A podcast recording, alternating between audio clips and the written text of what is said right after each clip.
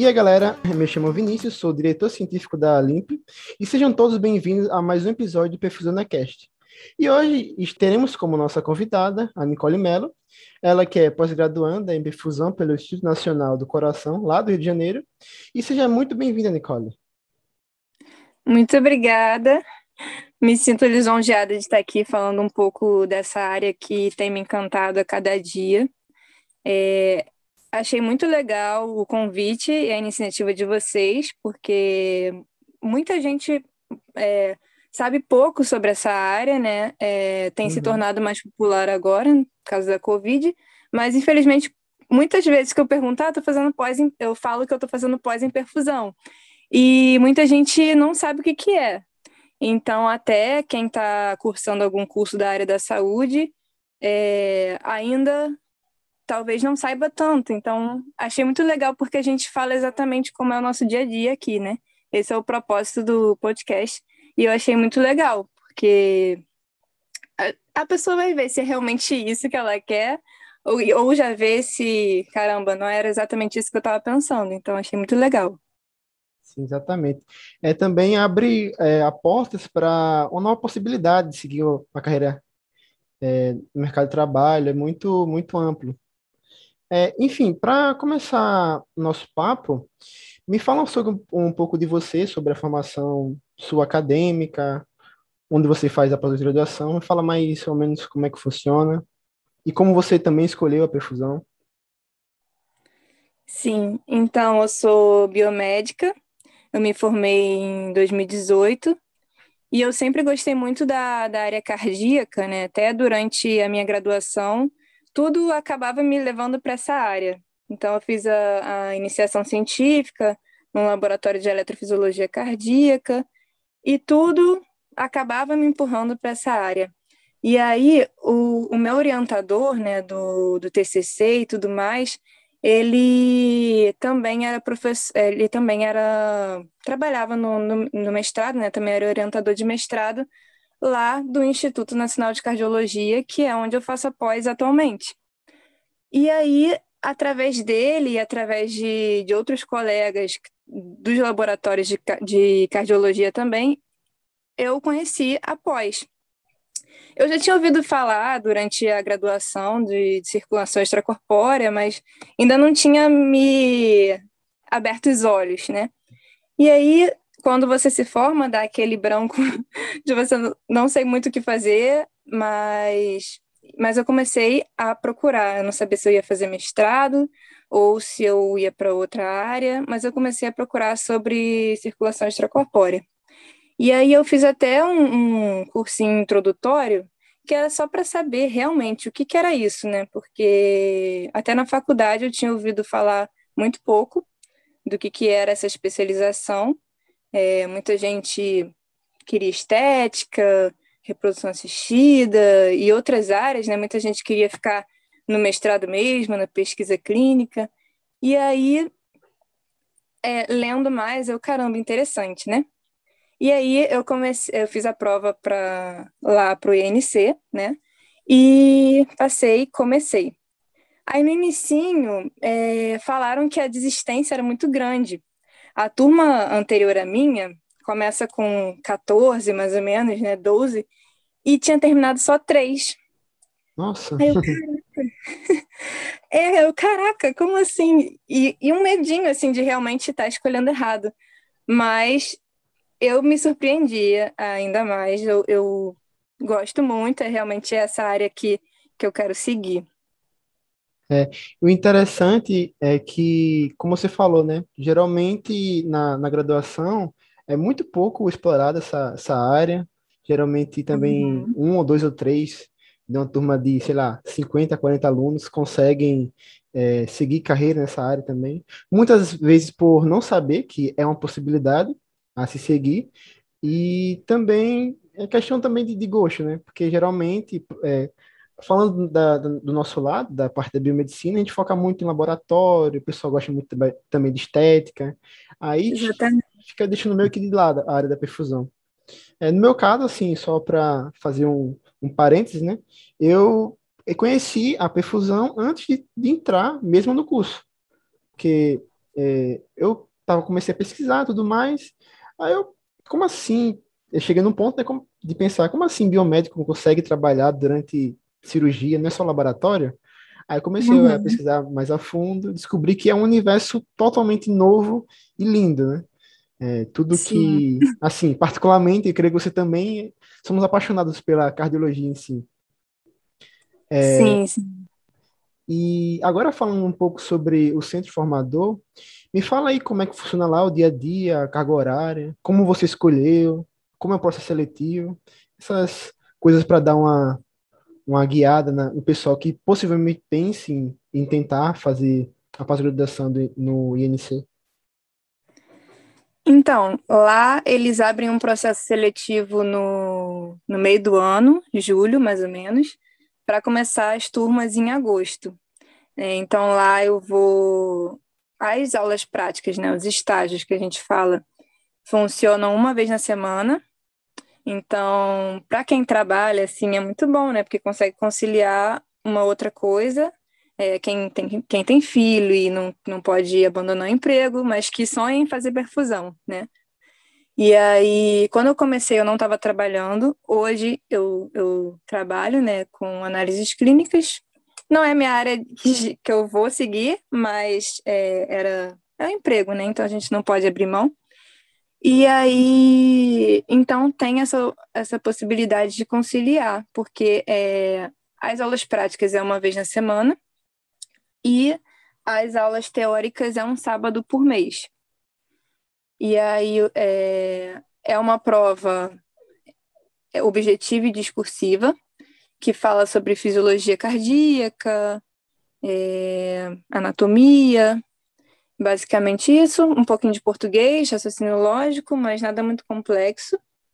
Eles oferecem bolsa de, de 100% e 50% para quem passa em primeiro e segundo lugar. E é basicamente isso que a pessoa precisa saber, né, para poder entrar lá. Mas a, a, a, prova é tranquila, mas é claro que você tem que se dedicar para a prova, se você realmente quer isso. É, é uma turma, abrem turmas mais ou menos de 14 pessoas, né? A minha turma atualmente tem 10, então é uma turma mais resistente, porque a gente já está se formando, então tem 10 se formando a maior parte está se formando, ninguém desist... ah, poucos desistiram, né? E uhum. aí, ah, lá no, no dia a dia, né? A gente tem cirurgias adultas e pediátricas, só que a gente, o nosso foco é ficar nas cirurgias de adulto, porque a pediatria a gente pensa que é um adulto pequeno, mas é uma complexidade enorme, então a gente aprende na, mais nas cirurgias de adulto. A gente só fica nas cirurgias pediátricas quando realmente o adulto cancelou e aí não tem nada, então a gente vai acompanhar uma pediátrica. Então, geralmente a gente entra com o staff do dia e pode entrar até dois estagiários. É, e aí, uhum. geralmente fica um da turma anti mais antiga e, e um da turma mais recente, né? Porque ah, esqueci de falar, o curso tem duração de dois anos. Então, nisso, nesse meio do caminho, a gente fica em contato com alunos mais novos e a gente também, quando estava mais, mais novo, em contato com alunos mais antigos. E aí a gente começa é, é, pouco a pouco, né? Primeiro só preparando algumas drogas, depois né, preparando a cardioplegia, depois a gente começa a. E, primeiramente a gente só observa a montagem de bomba e tudo mais, depois a gente começa a botar a mão, montar a bomba, é, molhar o, o circuito, calibrar. E aí, depois, no futuro, que a gente começa a fazer a SEC. É, eles colocam um, um, cronograma, assim, mais ou menos, de tipo, tal mês você já pode começar a fazer isso, mas depende muito do seu desenvolvimento lá, né? Porque ah. geralmente, quando você tá, por exemplo, eu sou de, de segunda-feira, né? Um dia na semana, então sou de segunda-feira, que já é, é. A coordenadora já procura botar uma escala fixa. Então, eu sou do dia de segunda-feira. E aí, tá, eu tô sempre com os mesmos plantonistas do dia, os staffs do dia. Então, eles acompanham o que eu estou fazendo, o que, que eu sei, e aí eles vão dando mais liberdade. É muito mais é, vendo o seu desenvolvimento do que seguindo. Né? Um, é isso, do que seguindo um cronograma, exatamente. Eles têm aquilo lá só para ter uma base, tipo, ah, no sexto mês você já pode começar a fazer isso. Mas é muito mais vendo o seu desenvolvimento. Interessante. É, abre muita é, possibilidade para os alunos se dedicarem cada vez mais para poder ir avançando de nível, né? É, Sim.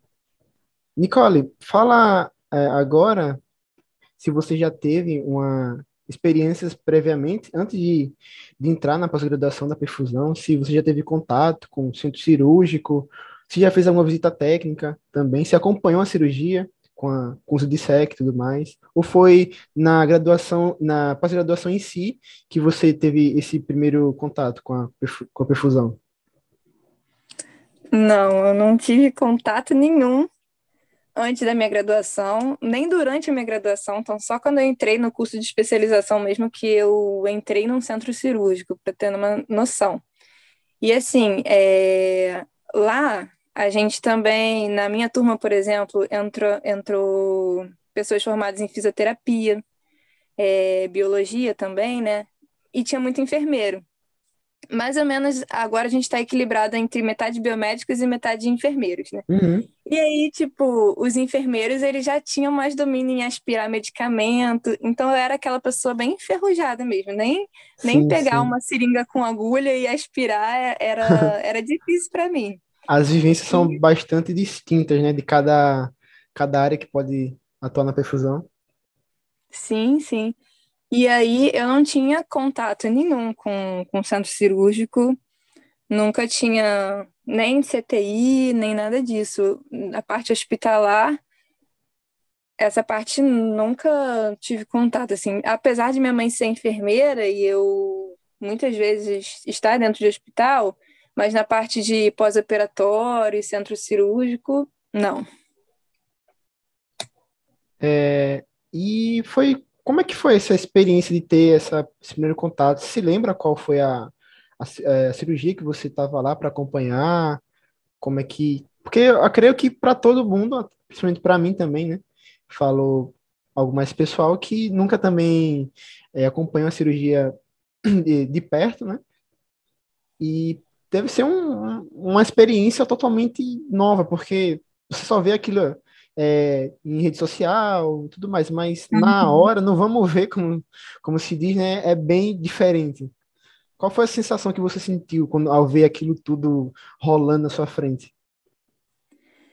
Cara, foi muito é impressionante, né? Porque você vê assim, realmente abrindo, abrindo o peito, abrindo a cavidade, a cavidade lá aberta, e quando você olha pro coração e vê o coração batendo, a gente, ah, que coisa mais linda. Porque eu tinha, eu tinha feito iniciação científica com coraçãozinho de rato, né? Então, a, o que eu vi de, de coração foi só um coração de rato. E aí eu vi lá o coração batendo assim, eu, caraca, é, é apaixonante mesmo. E eu fiquei muito emocionada. Não, eu, eu, eu lembrando aqui, eu tô lembrando agora, né? Uhum. Eu fiquei muito emocionada, porque eu me senti, assim, importante, escolhendo algo importante, porque a gente tá fazendo o papel do coração do, e do pulmão do, do paciente, né? A, a nossa máquina, a gente está monitorando isso, e a gente está dando o suporte de vida para o paciente naquele momento da cirurgia, né? Então, a gente para, o paciente para, porque a gente está ali sendo a vida dele, né, naquele momento. E achei isso muito incrível, assim, achei realmente algo motivador, assim, para eu continuar e ir aprendendo cada vez mais foi, eu me lembro de ter essa impressão, assim, de, de me, me achar importante de estar fazendo algo importante para alguém, né, para um paciente que está ali. Hum, realmente muito muito belo, um auto muito altruísta também, você se sentir assim, se, se sentir bem e fazer bem ao próximo, é, é incrível essa sensação. É, uhum. já puxando o gancho nessa questão de nunca ter tido eh, contato, experiência com o centro cirúrgico, é, durante a tua pós, você sentiu a dificuldade em alguma coisa, em adaptação, em estudo, dificuldade em algo específico? É, assim, uma coisa que a gente sempre fala é a força na, na mão para pensar as coisas. Realmente, no, início, assim, era bem difícil. A gente ficava, enquanto a gente só estava observando, né, preenchendo a ficha, durante a cirurgia, era, era só na, na pensada. A gente ficava pensando, pensando, pensando, para ter força na mão, para poder. Porque a, é algo, uma das principais coisas que você faz, né? Você só entra e sai de SEC pensando os tubos. Então, era algo assim que no início deu aquela rateada assim, mas graças a Deus melhorou muito. E, e realmente, quando a gente começou a fazer a SEC propriamente dito, era aquele nervosinho, assim, né? De aquela expectativa, tipo. É, mas a, a, expectativa nunca acaba. Eu perguntei para para Rafaela Mourão, que é até coordenadora lá no curso também, junto com a Vera. E aí eu perguntei para ela, em algum momento essa, essa expectativa, essa ansiedade passa? Aí ela falou, não, isso, isso nunca vai passar. E isso é bom. Você precisa ter, ter medo, digamos assim, né? Porque você está lidando com a vida. O medo faz com que você confira tudo um milhão de vezes. Se você fez aquilo certo um milhão de vezes. Então, o medo protege. Nesse caso, a gente precisa sim estar tá preocupada em estar fazendo tudo certo. Então, é, essa expectativa assim, não foi uma, uma dificuldade em si, né? Mas esse medinho de quando você começa a fazer a perfusão, né? É algo que acho que todo mundo vai passar. E é algo sempre novo, né? Toda cirurgia, apesar de ser técnicas parecidas, mas sempre vai dar aquele friozinho na barriga, aquela, aquela atenção maior com o paciente. É, uhum. É, é, é fantástico. Eu ainda não tive essa, essa sensação, espero muito dia ter. Mas enfim, é, agora voltado mais para mudando um pouco a visão, o rumo da conversa, é, fala um pouco mais sobre mercado de trabalho. Como é que você vê a perfusão hoje e futuramente? Como que você consegue se inserir no mercado de trabalho? Fala um pouco disso para gente. Eu acho que está crescendo bastante porque as, as cirurgias cardíacas, é, a área da saúde em si, né, sempre vai existir. Então, cirurgia cardíaca sempre vai existir. É, agora, então, com a parte de ECMO e muita gente querendo se inserir nesse, nesse mundo também, é, principalmente com a Covid, a ECMO tá, tá mais em alta, digamos assim, né? É, mas é algo que também os aparelhos e tudo mais têm tem se inovado e tal, é, é algo que eu vejo em crescimento. É, é um pouco eu vejo que também é um pouco de um pouco de quem indique, né? Porque cirurgias cardíacas, é, cirurgias não, equipes cirúrgicas é, fechadas, assim, com cirurgião, anestesista, ele vai querer um perfusionista que ele conheça ou que ele já tenha ouvido falar, que já tenha experiências boas.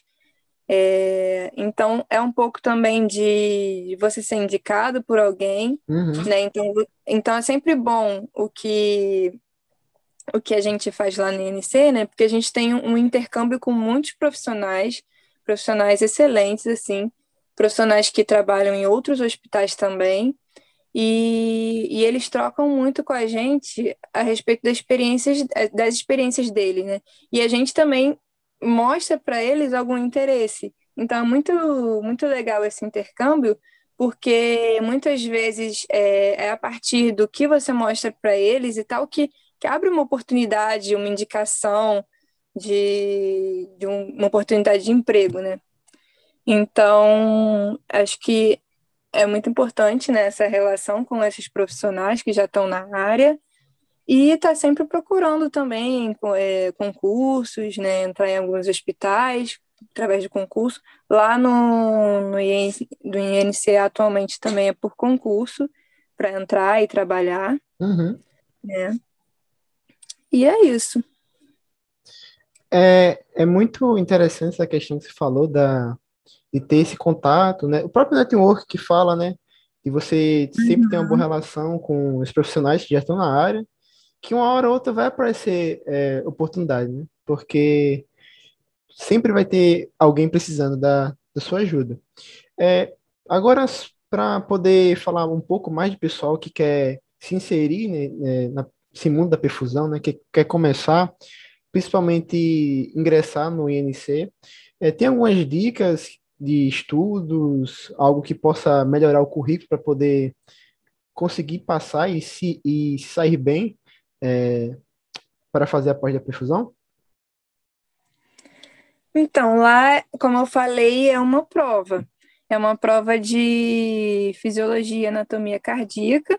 Então, quem está pensando em entrar, né, ficar sempre de olho nas notícias, nos editais, para não perder prazo, e estudar, porque quem gosta da área cardíaca é, já tem um pouco de noção de fisiologia e anatomia cardíaca, né? A pessoa que é cardíaca, então ela já gosta de estudar isso. Uhum, então é, é, realmente se dedicar em estudar aquilo é, e, e confiante, assim. Não, são mais ou menos turmas de 14 pessoas que eu falei, então não é impossível entrar.